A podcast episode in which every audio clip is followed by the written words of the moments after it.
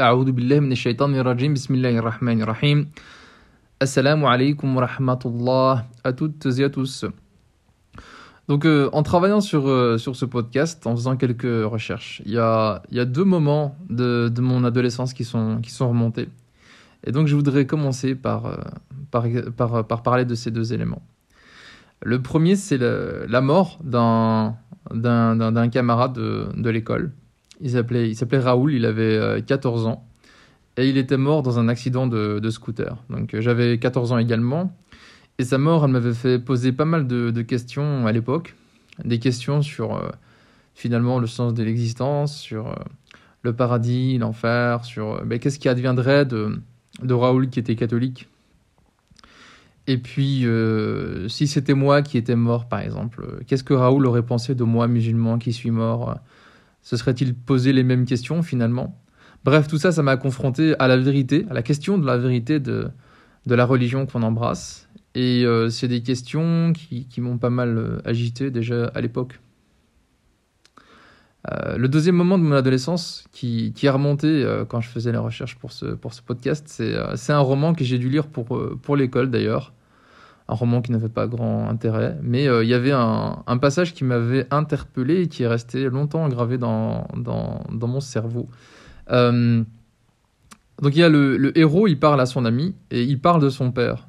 Euh, son père, c'est le mec euh, réglo, métro, boulot, dodo. il a sa petite carrière, il a sa famille, il a sa petite maison quatre façades en banlieue d'une petite ville tranquillou quoi.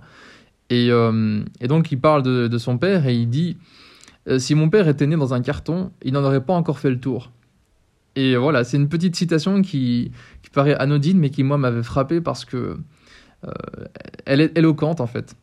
Et euh, elle désigne cette euh, façon qu'on peut avoir finalement d'être né dans une dans un moule et, de ne jamais s'être posé la question de savoir pourquoi est-ce qu'on est là où on est, pourquoi est-ce que on fait ce qu'on fait. Donc c'est en gros ce carton là, c'est quoi? Bah, c'est notre héritage, c'est ce qu'on hérite euh, c'est ce qu'on nous a donné sans que l'on ait vraiment décidé de cela. Ça peut être euh, l'héritage génétique. Hein. On a euh, un ADN avec une, taille, une couleur de peau, une couleur de, yeux. On a aussi un héritage culturel. On est né dans une société, dans une ville, dans un pays, dans une époque, avec une culture, avec la religion de nos parents, etc. Et tout ça, ça a imprimé sur nous des traces qu'on ne peut pas, comme ça, du jour au lendemain, euh, écarté. Quoi.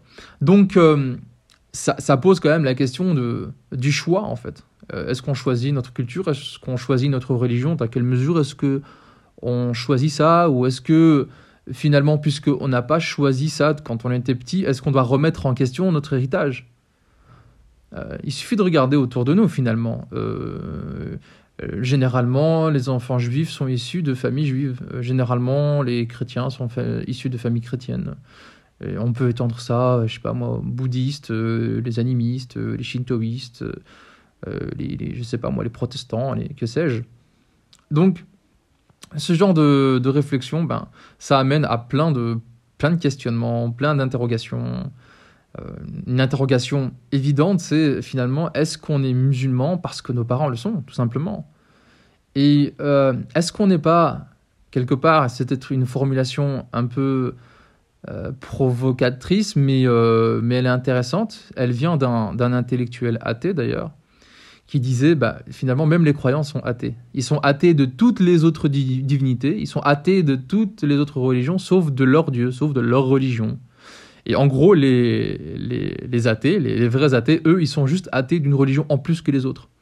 Donc, euh, pour, pour, pour, bien expliquer, c'est comme si, mettons qu'il y a mille religions, euh, lorsque j'embrasse une religion, j'en rejette 999, euh, tandis que les athées en rejettent 1000. En gros, ils ne sont pas si différents que nous. Et ça, ça pose des questions qui peuvent être, bon, ça peut paraître absurde, mais quand même, ça soulève des, quand même des questionnements qui sont existentiels. Après tout, quelle est, la probabilité que la religion dont moi j'ai hérité, quelle est la probabilité que c'est la bonne? Quand on considère qu'il y en a euh, des dizaines, des centaines, des milliers d'autres à travers l'espace et à travers le temps donc l'attitude qui consiste à suivre la tradition de mon groupe social, parce que c'est ce qui se passe autour de nous finalement, il faut bien le reconnaître Il y a bien des gens qui abandonnent leur religion et qui en embrassent une autre, mais la plupart, la plupart, un grand nombre en tout cas, embrassent la religion de leur pays, de leur groupe social, de leurs parents, etc. Donc cette attitude, est-ce qu'elle est justifiée Ça me fait penser à un verset du Coran dans euh, la surah Al-Ma'ida, la surah 5, euh, où Allah subhanahu wa ta'ala, il dit أعوذ بالله من الشيطان الرجيم وإذا قيل لهم تعالوا إلى ما أنزل الله وإلى الرسول قالوا حسبنا ما وجدنا عليه آباءنا أولو كان آباؤهم لا يعلمون شيئا ولا يهتدون euh, En traduction rapprochée, ça donnerait quelque chose comme euh, Lorsqu'on leur dit conformez-vous à ce que Allah a révélé et conformez-vous au prophète, ils rétorquent euh, l'exemple de nos ancêtres nous suffit. Mais quoi Et si leurs ancêtres étaient totalement ignorants Ils vivaient eux-mêmes déjà en plein égarement. Donc ce verset, moi je le trouve euh, puissant parce qu'il met le doigt sur quand même quelque chose qui est, fondamental, à savoir que la plupart des groupes euh, sociaux ne veulent pas changer de façon de voir le monde. Euh, et ils, identifient ça à ce que leurs ancêtres ont été, à ce qui leur, ce qui leur a été transmis. Or, c'est pas parce que ça a été transmis par des ancêtres qu'on respecte que c'est vrai. Bon, tout ça, ça peut paraître évident, ça peut paraître basique, Pourtant, euh, je pense que bah, l'humanité a prouvé que le contraire était la règle. Ça peut paraître évident que la vérité n'est pas automatiquement celle d'un groupe social. Pourtant, euh, les expériences en sociologie, en psychologie sociale, etc., démontrent que la plupart du temps, on suit, euh, je dirais pas aveuglément, mais presque ce qu'il y a autour de nous et qu'on a finalement empêtré, embourbé dans des manières de penser qui peuvent nous, nous bloquer. Alors, voilà, moi je vais euh, donner quelques exemples ici de concepts. De concepts euh, issus de la sociologie, de psychologie sociale. Je vais en citer 4-5 là, juste comme ça. Hein. On va pas trop s'attarder dessus, mais juste pour expliquer à quel point, euh, quand on fait des recherches sur ce sujet, on se rend compte que bah, les humains, c'est quand même des animaux sociaux. Le premier exemple que je vais donner, c'est ce qu'on appelle le biais en deux groupes. qui est lié aussi à un autre concept qu'on appelle l'erreur ultime d'attribution. Alors quittez pas, quittez pas, je vais expliquer, c'est vraiment pas compliqué. Je vais prendre un exemple. Euh, par exemple, si on, si on prend des protestants et des catholiques, hein, euh, notamment si on prend des protestants et des catholiques dans des pays où on va dire qu'il y, a une petite euh, tension entre eux, mettons l'Irlande par exemple. Et ce que je dis, c'est étayé dans des, dans des expériences, hein, j'invente pas ça. Alors, prenons un groupe de protestants et montrons, montrons, montrons, montrons leur, j'y arriverai, des images de catholiques soit qui, soit qui font des bonnes actions, soit qui font des mauvaises actions. Alors, lorsqu'on fait le bilan, lorsqu'on fait des études statistiques pour regarder en gros euh, la tendance majoritaire qui s'en, détache, on se rend compte que pour les protestants, lorsque les catholiques font des bonnes actions, souvent, les protestants vont attribuer ça à ce qu'on appelle des éléments contextuels. Ils vont pas attribuer ça à la qualité des catholiques. Ils vont attribuer ça au fait que, euh, par exemple, euh, bah, c'est facile parce que voilà, euh, cet homme il a donné l'argent à un pauvre, c'est un catholique, oui, mais il est riche, donc c'est facile quand on est riche, etc. Alors que lorsque les catholiques font des mauvaises actions, alors là, les protestants vont dire bah, c'est normal, dans leur religion il y a ceci, puis le pape, le Vatican, l'injustice, elle, elle, est, elle est comme ça chez les catholiques, etc. Et l'inverse est tout à fait vrai. Si on, si on prend les catholiques et qu'on met des protestants devant eux, euh, dans les deux situations, on se rend compte que c'est exactement la même chose. Et donc, qu'est-ce que ça veut dire ça? C'est-à-dire que quand on fait partie d'un groupe social, lorsqu'on regarde d'autres groupes sociaux, on analyse les qualités des groupes sociaux pas comme étant des qualités intrinsèques, pas comme étant des qualités de ce groupe-là, mais plutôt voilà, euh, c'est comme ça, euh, ils n'ont pas vraiment choisi d'être, d'avoir ces qualités-là, tandis que les défauts des autres, on les attribue à eux-mêmes. Et ça, on a, on, on, a, on a fait cette expérience avec des, des, blancs et des noirs aux États-Unis, on a fait cette expérience avec des hindouistes et des musulmans en Inde, etc. C'est vraiment une constante qu'on a.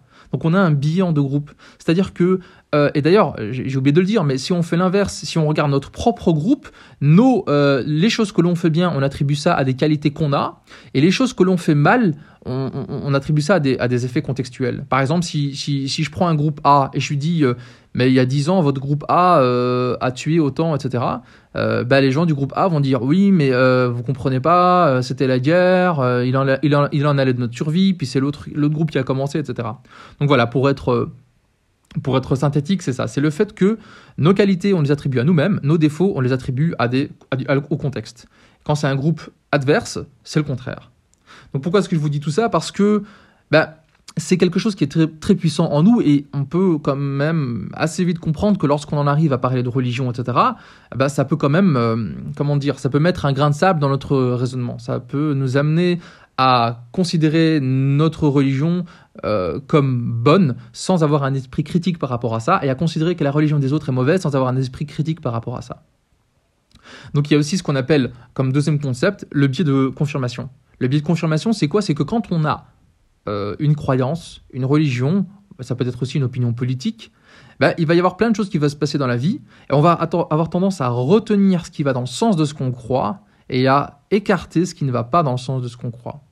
Je vais prendre un bête exemple tout simple, les femmes au volant.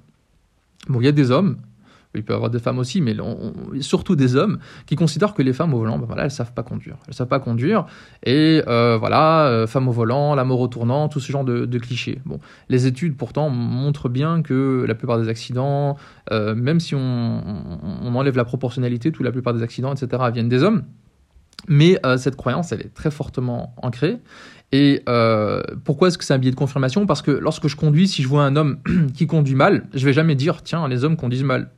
Si je vois une femme qui conduit bien, je vais jamais dire ah tiens les femmes conduisent bien. Par contre, si je vois une femme qui conduit mal, là je vais dire ben tiens ça c'est voilà, je le savais, les femmes conduisent mal. Donc le biais de confirmation, il peut être aussi intéressant à considérer dans notre euh, conversation parce que, pareil, lorsqu'on va regarder des effets euh, liés à notre religion, à la religion des autres, on va tendance à retenir tout ce qui va en faveur de notre groupe, de notre religion, et à retenir tout ce qui va en défaveur des autres religions, des autres groupes. Le troisième concept que je voudrais évoquer, c'est ce qu'on appelle euh, la normalisation. Alors c'est quoi la normalisation? C'est le fait que au fur et à mesure que, l'époque évolue, les normes sociales euh, changent, les normes politiques changent, il y a plein d'exemples. Je prends deux exemples, la peine de mort ou le mariage homosexuel. Si on prenait une, machine à remonter le temps, qu'on allait 50 euh, ans euh, avant et qu'on faisait un sondage dans la rue, euh, ben, il y aurait énormément de gens qui, seront, qui seraient pour la peine de mort, contre le mariage homosexuel, qui trouveraient ça tout à fait naturel et qui considéraient que c'est un pilier de la société. Par contre, aujourd'hui, si je fais un sondage aujourd'hui, la plupart des gens sont contre la peine de mort et la plupart des gens sont pour le mariage homosexuel en France, en Belgique, aux Pays-Bas, en République tchèque, que sais-je. Donc pourquoi la normalisation c'est important? Parce que la normalisation, comme euh, le mot l'indique, on peut trouver des choses normales alors qu'en fait elles sont finalement sujettes à l'évolution de la société. Et donc on peut trouver que, voilà, moi c'est ma religion, c'est comme ça, ça c'est interdit, ça c'est autorisé, c'est tout à fait normal, c'est tout à fait naturel. Alors que c'est un phénomène artificiel parfois. Donc ça peut aussi expliquer pourquoi est-ce que les groupes humains ont tendance à trouver que leur religion euh, est la bonne, leur religion est la seule qui ait du sens. Un autre concept, c'est le dernier que je vais évoquer, il y en a d'autres, mais je trouve que voilà, on peut aller droit au but avec cela, c'est un concept en sociologie qu'on appelle euh, en anglais path dependency, qu'on pourrait traduire par la dépendance au sentier. Alors imaginez par exemple, il y a une pelouse, une pelouse et euh, il, faut traverser cette pelouse pour aller, je sais pas moi, du magasin à l'arrêt de bus. Bon, les personnes, les premières personnes qui vont, qui vont passer par cette pelouse vont, vont, vont, vont mettre leur empreinte sur cette pelouse et petit à petit, petit à petit, il va y avoir un petit chemin qui va se créer. Et euh, ce chemin, ben, finalement, lorsque vous, vous allez vous engager, même si vous, n'êtes jamais passé par là, vous allez plutôt prendre ce sentier-là. Vous n'allez pas passer par, euh, par là où il y a du gazon, vous allez passer par euh, l'endroit où, est marqué le, le, sentier. Et, à la limite, même si plus tard il y a des travaux et que l'arrêt de bus était décalé de, de, de, 10 ou 20 mètres sur, sur la droite ou sur la gauche, les gens auraient quand même tendance à prendre ce sentier-là, même si ça leur pousse à faire un peu plus de chemin euh, qu'auparavant, jusqu'à ce que petit à petit, petit à petit, il y a un nouveau sentier qui se crée. Donc on, utilise ce concept en sociologie, en psychologie sociale, pour dire que lorsque euh, autour de nous, plein de gens prennent un chemin, euh, prennent... ça peut être la mode, ça peut être une religion, ça peut être une opinion politique, etc. On a tendance à suivre le groupe. Donc voilà, tout ça, c'est des exemples de concepts de recherche qui sont issus de la psychologie sociale, de la sociologie, qui montrent à quel point finalement les êtres humains sont des animaux sociaux. Ils ont plutôt tendance à suivre le groupe euh, dominant. Et quelque part, finalement, c'est logique qu'on y pense. C'est ce qui permet de survivre, en fait. grâce au bloc que forme la société, si on avait tous tendance à faire euh, de notre côté, à, avoir des opinions de notre côté, avoir notre religion de notre côté, ça pourrait créer une division sociale et ça pourrait enlever finalement toute motivation à protéger mon groupe social. Alors aujourd'hui, euh, je ne sais pas moi, mais on dirait en Europe, en 2021, euh, dans une société plutôt pacifiée, c'est vrai que ça perd ça perd un peu plus de son sens, mais l'essentiel de l'histoire de l'humanité, il y avait intérêt quand même à former un bloc soudé si on voulait, euh, si on voulait survivre. Mais évidemment, ce qui permet d'être fort et soudé, n'est pas nécessairement vrai. La vérité et, la force politique sociale ne sont pas, euh, ne sont pas corrélées automatiquement. Euh, or, aller à l'encontre de son groupe social, c'est quelque chose qui peut coûter. Euh, pour prendre un exemple tiré, là encore une fois, du, du Coran, dans, dans la Surah Hud, chez les, euh, les Thamoud. Les c'est un peuple chez qui est envoyé un prophète qui, qui, s'appelle Salih, qui est un homme de ce peuple-là.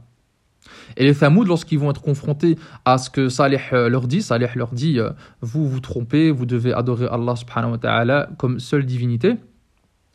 Les Thamoud lui disent قالوا يا صالح قد كنت فينا مرجوا قبل هذا Ils dirent Ô Salih, tu étais jusqu'ici l'objet de grands espoirs pour nous. Autrement dit, tu nous as beaucoup déçus. Il faut savoir que Salih était un homme éminent de, cette société-là et qu'il était appelé à une grande carrière, que c'était un homme respecté. Et là, ils lui disent en gros, euh, mais tu, nous as trahis. Donc pourquoi est-ce que je cite cet exemple? Parce que si on essaye de, de, comment dire, de sortir un peu euh, de son groupe social en essayant d'avoir un recul et en essayant d'interpeller son groupe social sur le fait que peut-être qu'on se trompe sur un sujet ou un autre, on va être confronté directement à des accusations de, trahison. Et donc qu'est-ce qu'on peut tirer euh, de tout ça? Eh bien que, premièrement, suivre aveuglément nos ancêtres, c'est, vous à l'échec. Il y a tellement de probabilités euh, que nos ancêtres se soient, trompés que les suivre aveuglément, ben, ça n'a pas de sens comme démarche. Qu'est-ce qu'on peut en tirer d'autre? On peut en tirer qu'il faut absolument développer un esprit critique. Et cet esprit critique, il, est, coûteux. Il est coûteux parce que euh, on peut aller à l'encontre de la société, de la famille, de nos amis, du groupe social. Mais il est aussi coûteux personnellement parce que c'est pas facile de se remettre en question. C'est pas facile de se remettre en question, c'est pas facile de remettre en question nos, convictions qui ont façonné notre, notre existence. Pourtant, il faut. Parce que de quoi est-ce qu'on parle ici? On parle d'un enjeu qui est énorme si l'enfer ou le paradis existe véritablement. Alors, il ne s'agit pas uniquement euh, d'un jeu intellectuel, il ne s'agit pas juste d'une discussion sur le sens de l'existence, euh, la vérité, la fausseté, etc. Mais il s'agit du salut de notre âme. Si véritablement, si je me trompe de religion, en gros, alors je vais en enfer, bah, du coup, j'ai plutôt intérêt à essayer véritablement de trouver la bonne religion. Si je devais prendre un exemple, imaginons qu'un ingénieur, euh, c'est le projet de sa vie, il doit construire un pont au-dessus d'un fleuve qui est un fleuve, euh, d'un fleuve qui est très large et, dont le courant est très fort. bon, alors quand il va devoir tester les cordes qui vont soutenir le pont, il a intérêt à ce que les cordes soient extrêmement, extrêmement, extrêmement solides, 10 fois, 100 fois plus solides que les charges qu'il est censé supporter. Ok? Donc, L'idée, c'est quoi? C'est de dire, si euh, il s'agit d'aller en enfer ou, éternellement ou au paradis éternellement, j'ai intérêt à ce que lorsque je réfléchis aux convictions qui sont les miennes, il faut que je les teste, ces convictions. Il faut que je sois sûr qu'elles soient les plus solides possibles. Et donc pour ça, sans doute qu'à un moment donné, je dois suspendre mon jugement. Il y a un moment donné où je dois regarder mon groupe, ma famille, ma société et me, et me, faire un, moment de recul. Je suspends le jugement, c'est-à-dire que pendant un moment, je me dis, attends, je réfléchis, est-ce que ce que je pense est vrai? Comment savoir si c'est vrai? Donc si je suspends mon jugement et que je dis à un moment donné, on va essayer de regarder un petit peu nos convictions et les convictions des autres. Et en fait, on va essayer de choisir ce qui est le plus proche de la vérité. Et quand on fait ça, on va se retrouver devant ce qu'on peut appeler, ce que des sociologues appellent un marché cognitif, un marché cognitif. C'est, ce serait genre un, shopping, un, immense, euh, une immense surface commerciale dans laquelle sont proposées toutes les religions, les convictions, les opinions, etc. Et alors, on est d'accord que ce marché cognitif, il serait immense. Quand on compte toutes les possibilités qu'il y a, euh, il y a de quoi se perdre. Donc il faut des critères. Quels critères pour choisir? Quels critères pour euh, faire son achat, en quelque sorte, sur ce marché cognitif? Quels critères pour départager entre, je sais pas moi, le catholicisme, le marxisme, le, le féminisme ou autre isme, telle religion, telle opinion, tel groupe social? Quel critérium finalement? C'est de là que vient d'ailleurs euh, l'essence de, de, de, ce, de, ce, projet, de cette plateforme, le critérium. C'est de savoir, mais sur quoi est-ce qu'on se base? Sur quoi est-ce qu'on fonde notre engagement? Donc on est d'accord qu'on ne peut pas le faire à l'aveugle, il faut des preuves. Il faut des preuves, il faut avancer avec un raisonnement qui soit étayé par des éléments. C'est intéressant parce que s'il y a une démarche, parmi toutes les démarches, qui met la preuve euh, vraiment dans un statut très important, c'est la démarche scientifique. Donc on en a déjà parlé dans les épisodes précédents du podcast, mais on ne le répétera jamais assez, la démarche scientifique, elle est extrêmement puissante. Elle est extrêmement puissante pour départager des hypothèses fausses, c'est vrai. Elle est extrêmement puissante pour trancher. L'efficacité de la démarche scientifique, elle peut être euh, vérifiée tous les jours. Il suffit de voir la technologie issue de la démarche scientifique pour comprendre à quel point c'est puissant comme outil pour départager entre ce qui marche, ce qui ne marche pas, entre ce qui est vrai et ce qui est faux. Il suffit de voir également comment la démarche scientifique permet de pouvoir prévoir finalement des résultats euh, même 30, 40, 50 ans à l'avance pour voir à quel point c'est puissant. On pourrait se demander, tiens, peut-être un peu naïvement, mais est-ce que la démarche scientifique, ça pourrait pas être le critérium par excellence finalement? En effet, pourquoi est-ce que je devrais croire à, mon récit, le récit de ma religion, les miracles de ma religion, les choses invraisemblables qu'il peut y avoir dans ma religion, euh, plutôt qu'au récit invraisemblable ou qu'on peut juger invraisemblable qu'il y a dans toutes les autres religions.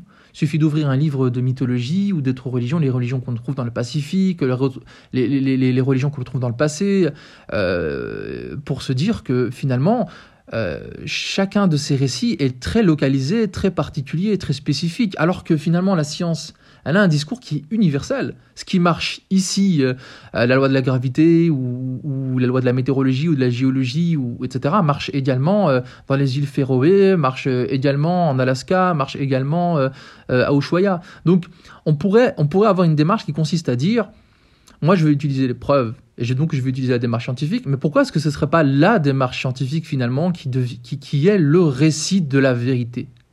C'est là où la démarche scientifique, elle peut passer de méthode à euh, grille de lecture. C'est ce qu'on appelle le matérialisme. Le matérialisme, ça consiste à dire finalement, euh, il n'y a que euh, ce qui est autour de nous qui est vrai. Et il n'y a que la démarche scientifique qui nous permette de voir ce qui est vrai ou pas. Parce que nous, en tant que musulmans, on dit, on dit, il y a des lois scientifiques, ok, mais ça veut dire qu'il y a un législateur. Mais les matérialistes, eux, ils disent qu'on n'a pas besoin d'invoquer un créateur. On n'a pas besoin d'invoquer un dieu omniscient, volontaire, pour expliquer l'univers et les lois scientifiques. Ça me rappelle euh, euh, le, dialogue qu'il y a eu euh, entre Laplace, qui est un mathématicien, astronome, et Napoléon. Donc Laplace, il, rédige un petit traité de cosmologie qui est, un bijou de, précision et d'intelligence. Et comme ça se fait beaucoup à l'époque, ben, il le remet, il le remet au au, enfin, au roi ou à, celui ou à l'autorité de, l'époque. En l'occurrence, c'est l'empereur, c'est Napoléon. Napoléon lit euh, ce traité, il est complètement, euh, il est complètement séduit, mais il, convoque la place, il lui dit c'est génial ce que vous avez écrit, mais Dieu n'apparaît nulle part dans votre traité de cosmologie, alors que ça parle de l'univers, etc. Et la place répond cette phrase. Il dit Dieu, sire, je n'ai pas eu besoin de cette hypothèse. Pourquoi cette phrase est importante? Parce qu'elle illustre à quel point la méthode qui peut être, la, science qui peut être utilisée comme méthode peut devenir une grille de lecture elle-même, peut devenir finalement une espèce de religion elle-même. Euh, on pourrait passer de la science au scientisme, au matérialisme et à l'athéisme lorsqu'on rejette complètement l'hypothèse Dieu. Alors je ne dis pas que la place était athée, mais quand même, il pave le chemin vers l'athéisme. Or, l'athéisme aujourd'hui, on peut être d'accord, je pense, sur ce point, c'est quand même le produit à la, mode sur le marché cognitif. Quand on va faire du shopping euh, sur le marché cognitif, celui qui est vraiment euh, à l'avant-plan, le, iPhone de, nos jours, c'est l'athéisme finalement. Et d'ailleurs, il évolue. On ne peut pas nier qu'il évolue dans le monde occidental. Euh, il suffit de voir certains pays, les Pays-Bas, la France, la République tchèque. J'ai été à Prague il y, il y, a, un an ou deux et c'est incroyable de voir euh, le contraste entre la présence d'églises à tous les coins de rue, mais euh, je crois que 80-90% des gens sont complètement athées. Et donc, euh, il y a une évolution de l'athéisme dans le monde occidental, mais il est également dans le monde musulman. il y a plusieurs rapports qui l'indiquent. Alors je ne dis pas que c'est un raz-de-marée, hein, mais quand même, c'est une évolution qu'on peut percevoir. Et donc, nous, en tant que musulmans ici, bah, je parle surtout à un public de musulmans qui, qui vit dans, un, dans le monde occidental, qui, un monde occidental et qui est aussi multiculturel. C'est-à-dire que c'est un monde occidental basé assez fortement sur le matérialisme, mais en plus de ça, il y a énormément de nationalités et de religions diverses. Donc on est confronté à des normes sociales, politiques, juridiques dont on est imbibé, qui peuvent euh, également être euh, la source d'un rejet des valeurs de, de l'islam. Donc tout ça, ça forme des nouveaux enjeux qui exigent de nous des réponses qui soient appropriées. Il y a des jeunes aujourd'hui qui doutent, des jeunes musulmans qui doutent, qui se posent des questions. Il y a des jeunes qui quittent l'islam ou, ou qui embrassent des versions plus ou moins éloignées des fondements de l'islam. Donc c'est des questions qu'on se pose, c'est des questions que les jeunes se posent, euh, parce que finalement on n'a pas envie d'être euh, cet homme qui est né dans un carton, il n'en a pas encore fait le tour. On veut être des individus qui pensons, qui réfléchissons, qui méditons. Et quand on voit l'évolution qu'il peut y avoir aujourd'hui autour de l'athéisme, autour du rejet de l'islam, etc., euh, il faut comprendre les mécanismes et les réflexions qui mènent à ça. Et c'était un peu le but de ce podcast, en fait. Montrer qu'avec des réflexions euh, issues des sciences sociales, des sciences expérimentales, donc on a vu un petit peu psychologie sociale, sociologie, mais on a vu aussi euh, les exemples liés la, la, science, on va dire, dure. Donc, avec des réflexions issues de toutes les sciences profanes, les sciences mondaines, on peut être tenté, quand on fait son shopping sur le marché cognitif, d'aller vers l'athéisme. le but de ce podcast, c'est aussi de essayer de se mettre à la place de l'autre, essayer de voir finalement, tiens, je vais prendre au sérieux l'argument de l'athéisme, je vais prendre au sérieux l'argument de la méthodologie matérialiste, scientiste, et je vais essayer de, voir leur argument le plus solide parce que ça permet du coup, moi, de me construire euh, quelque chose sur lequel je peux méditer et réfléchir. Et, quand, et lorsque je fais ça, je peux me poser la question de savoir, est-ce que cette méthode de réfléchir est, est si solide que ça? Est-ce que l'athéisme, le matérialisme sont basés sur des fondements si puissants que ça? Alors, vous imaginez bien que euh, ma, ma, réponse est non. Je ne pense pas que cette façon de penser est infaillible, je pense même qu'elle présente plusieurs failles, mais euh, je trouve qu'il est important de ne pas tomber dans ce qu'on appelle l'homme de paille, c'est-à-dire de ne pas traiter les athées ou de traiter l'Occident avec des slogans et en, et en, et en sélectionnant chez eux uniquement euh, des arguments bidons et en délaissant ce qui, chez eux, peut semer le doute chez nous. Donc voilà, c'est une série de réflexions qui est issue des, articles que j'avais écrits sur le blog, le Critérium, il y, a, quelques années déjà, et que j'essaye de reprendre pour mener la réflexion un peu plus en avant, pour vous les présenter, et pour essayer ensuite de réfléchir ensemble à ce qui fonde nos engagements. Voilà, je pense que j'ai déjà été assez long, on est presque à 28 minutes. Je pense que le mieux, c'est de traiter euh, les sujets qui découlent de ça euh, dans des épisodes, euh, dans des épisodes à venir. Je vous invite à aller sur la page Instagram ou Facebook où je commence, où j'essaie de commencer à publier des éléments complémentaires, supplémentaires pour étayer des propos, pour aller approfondir tel ou tel point. Donc voilà, je sais que certains d'entre vous pourraient se dire euh, que j'ai pas été au bout du sujet, mais ma démarche est la suivante j'essaye d'apporter des petites briques à un grand édifice, un système de pensée, un système de pensée qui est en construction d'ailleurs. Hein, je suis, je n'ai pas de réponse à toutes les questions. Je pense qu'on doit construire ensemble ce genre de réponses. Et euh, mon but, c'est finalement petit à petit, chaque dimanche, en publiant un podcast, euh, d'étoffer la réflexion, d'aller un peu plus loin et finalement d'ici quelques mois, d'ici quelques années, peut-être que ce système paraîtra euh, un peu euh, plus clair. Donc euh, voilà pour aujourd'hui, je vous remercie de votre écoute je vous dis à très bientôt, Inch'Allah, pour de futurs épisodes. Wassalamu alaikum wa rahmatullah.